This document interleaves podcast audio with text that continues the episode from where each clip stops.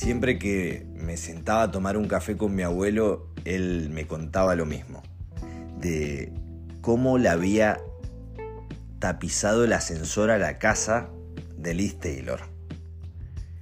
Él me contaba que cuando vivía en Los Ángeles, un día lo llamaron para hacer un trabajo en una mansión en Beverly Hills. Y cuando él fue, era ni más ni menos la casa de Liz Taylor, de la famosísima Cleopatra, una actriz número uno en esos años, que yo no tenía ni idea quién era. Pero yo podía ver en él ese pasionalismo, ese fanatismo de su propia historia, de lo que estaba contando, de su orgullo, de su trabajo y a la vez también ese cholulaje de estar trabajando para un famoso. No lo entendí tanto hasta que yo fui creciendo y me fue pasando un poco eso de tener una que otra historia con algún famoso, digamos. Me pasaron cosas que quizás no son tan relevantes o ninguna es relevante en sí, si uno lo mira desde afuera.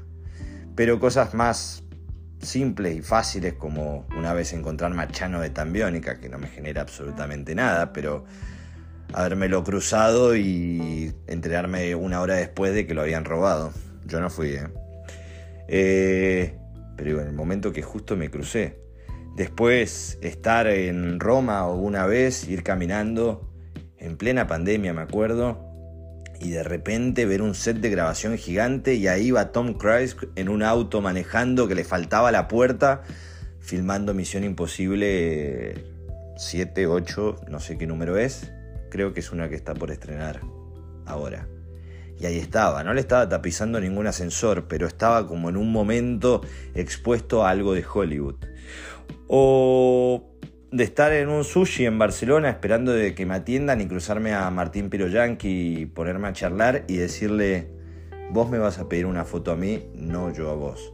Una charla muy bizarra en la cual los dos nos entendimos que manejábamos cierta acidez. O esta persona nunca supe el nombre, pero me acuerdo que estaba en Madrid el año pasado, el año pasado, no me acuerdo, y estábamos en un brunch desayunando y el camarero era un actor de Montecristo. No, no me acuerdo el nombre, me acuerdo que actuaba en Montecristo o en Resistiré o en alguna de esas novelas de Telefe en Argentina.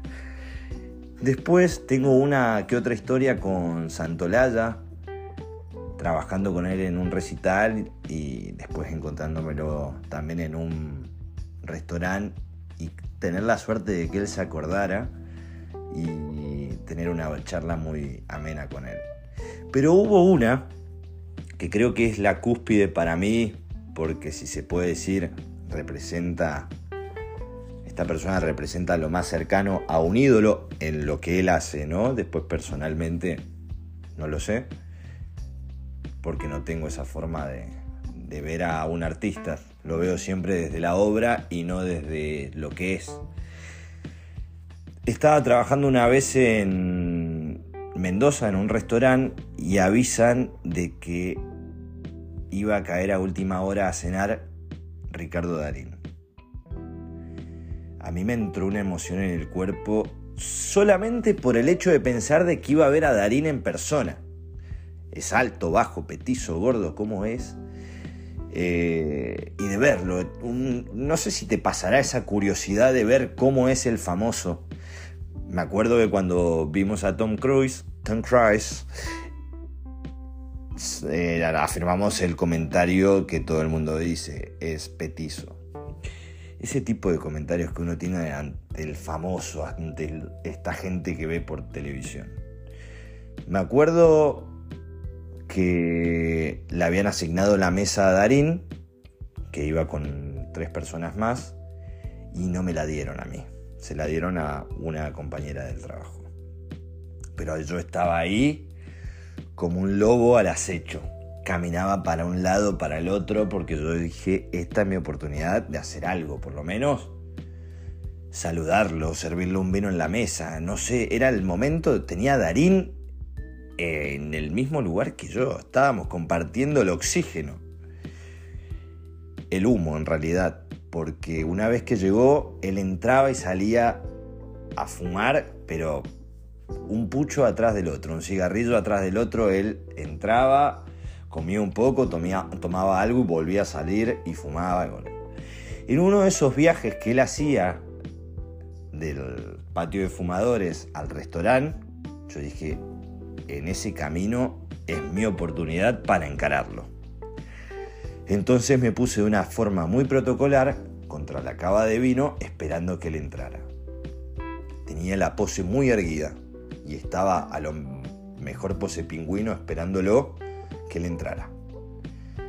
En ese momento siento que la puerta se abre, una puerta pesada de algarrobo que hacía un ruido muy característico, entonces dije, ahí viene. Cuando me está cruzando por adelante, lo miro y le digo, ¿por qué no te vas a la reputísima madre que te remil parió? Darín me mira, no entiende nada, y yo le digo, no, pará, pará, pará. Siempre quise putear como vos, pero no me sale. En ese momento Darín se ríe, me agarra del brazo y me dice, ¿cómo te llamas? Le digo, Ramiro, me dice, junta bronca, Ramiro, junta bronca, y me pega una piña cariñosamente en el brazo. Yo no sé si aprendí a putear, claramente no, o quizás sí, pero le pegué una linda puteada en la cara a Darín y tuve mi momento épico, tuve mi lista y loro, tuve mi cholulaje.